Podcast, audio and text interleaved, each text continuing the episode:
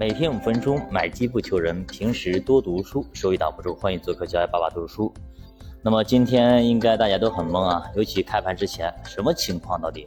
全部全线大涨啊，还没开始的都直接三大指数直接报上，直接开盘还没有直接高开啊，全部两个点三个点的高开，到底是为什么呢？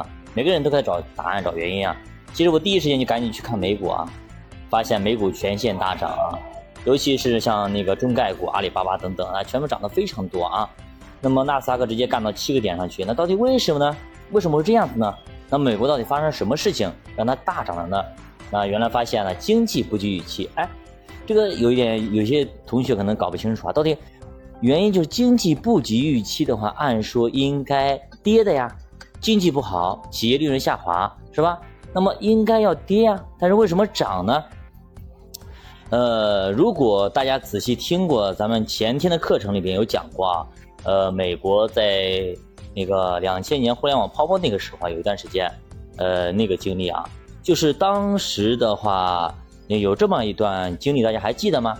就是当时经济数据特别不好，哎，但是呢，就是还出现了很多很多其他的事情，本来呢应该跌。但是呢，没有跌，反而涨了，为什么呢？我当时举了个例子啊，举了个什么例子呢？举了一个就是那个有个小一个小伙子啊，小孩子在学校里面可能打人啊，打架啊，本来呢回家呢，他老爸要揍他一顿，突然发现呢，好像他的身体有个病还没好，还挺严重，那这个时候呢，这顿揍可能就免了，懂吗？所以这种情况跟这差不多。哎，现在经济不好，不好就对了，为什么呢？因为本来本来美联储加息干嘛的？美联储加息。就是为了要压低通胀，就是让让你经济不好，让股市不好。这个时候它的效果达到了，哎，它通胀压低了，经济数据不好了。OK，那美联储它后期再加七十五个基点的概率就会降低，懂吗？所以说这是对于市场来说是一个利好。从这个角度来说，你加息减弱就是变相的推升股市，所以呢大家都很开心，所以呢它就涨了，懂吗？是这样一个逻辑。不是说经济不好就涨，经济不好那它应该跌。但是呢，它后面有一个更更厉害的影响股市最厉害的东西，不是你经济好不好，经济不好也可以走出很大的牛市，经济好也可以走出牛市。但是最重要的就是它只要不怎么加息，它才能够走出更多牛市。它一直加一直加加息，它是走不出一个像样的牛市的。所以说大家都很开心，所以说才涨。那人家涨，咱们这边也到照样也跟着涨，人民币不是升值了吗？对吧？那咱也很开心。那别人家开心，咱们肯定也开心，也跟着涨。那么给大家看一下，刚刚看了一下下午的目前的数据啊，我的自选股里边啊，腾讯控股是百分之九点九四涨了啊，基本上接近涨停啊。宁波银行，哎呀，太疯狂了，九点六啊。宁波银行今天直接干到九点六啊，相当给力啊，相当给力啊。招商银行是百分之八点四，你想看，一个银行股涨这么多，真是憋了多久呀？所以说，兄弟们真的是，呃，就是咱们学的东西都是有用的，不要认为没有用。零点七倍 PB 以内去买银行股绝对赚，挑好了一个银行，就是比如说龙头这几个，招商银行、宁波银行，对不对？兴业这几个都可以去买呀，对不对？没问题，因为便宜成这样子了，对不对？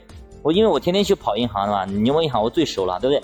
业业绩怎么样？业绩相当的给力，我跟你说啊，虽然说存款怎么样，呃，理财怎么卖的不不是特别好，我告诉你，但是他们家的保险卖的好，兄弟们，保险是做中收的，银行靠什么赚钱？就靠中收赚钱，对不对？它中收可以说涨得不要不要的，所以说那基金什么的也没卖，没问题。那从保险端，年金啦、中国中人寿等等，它赚的不要不要的，盆满钵满，我告诉你，真的是这样子。保险金信托做了多少？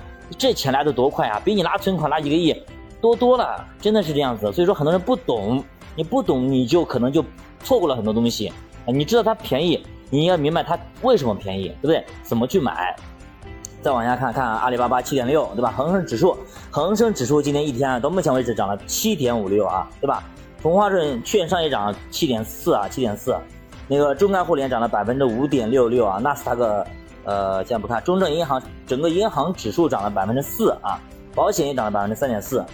所以说，还是那句话，就是你要知道你买的是什么，它值多少钱。比如它值一万块钱，你花五千买了，它即使它你买买完之后它跌到四千，你也不要怀疑你买的东西是差的东西，也不要别听别人的话。哎呀，你东西太便宜了，两千块钱打折卖给我好了。你直接就直接让它滚搓啊，滚出去就好了啊。你知道你的东西到底值不值钱，所以就是这样子嘛。所以说投资也是，就是我们很多时间啊，百分之八十到九十的时间其实都在等待啊，在等待。那么其实能让我们操作的只有两个点，百分之十的时间，一个是百分之五的时间让我们去买的，还有给我们百分之五的时间让我们去卖的。所以说其他时间大部分时间都在等。所以说，如果在一个比较震荡的行情或垃圾的行情里面，我们只需要等待就可以了，伺机而动啊，去多读读书，去看看报，多去学习学习，我觉得这样会更好一点。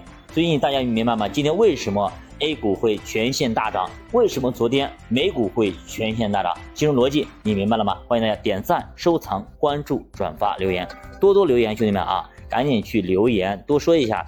即使你说的不对，那么大家可以去纠正；你说的对，大家去鼓励，这样交流才能碰撞出火花。因为三个臭皮匠顶一个诸葛亮，所以不要学习的时候不要闷声的学习，要让别人知道你在学习，要知道你学了什么东西，你分享出去之后，你才能够。记住，你不分享，可以说今天学的，明天大部分百分之八十的都忘记了啊！一定不要去吝啬你的言语，不要去吝啬你的手，去多多写一些东西，这样的话，你才能够更快的成长。再见。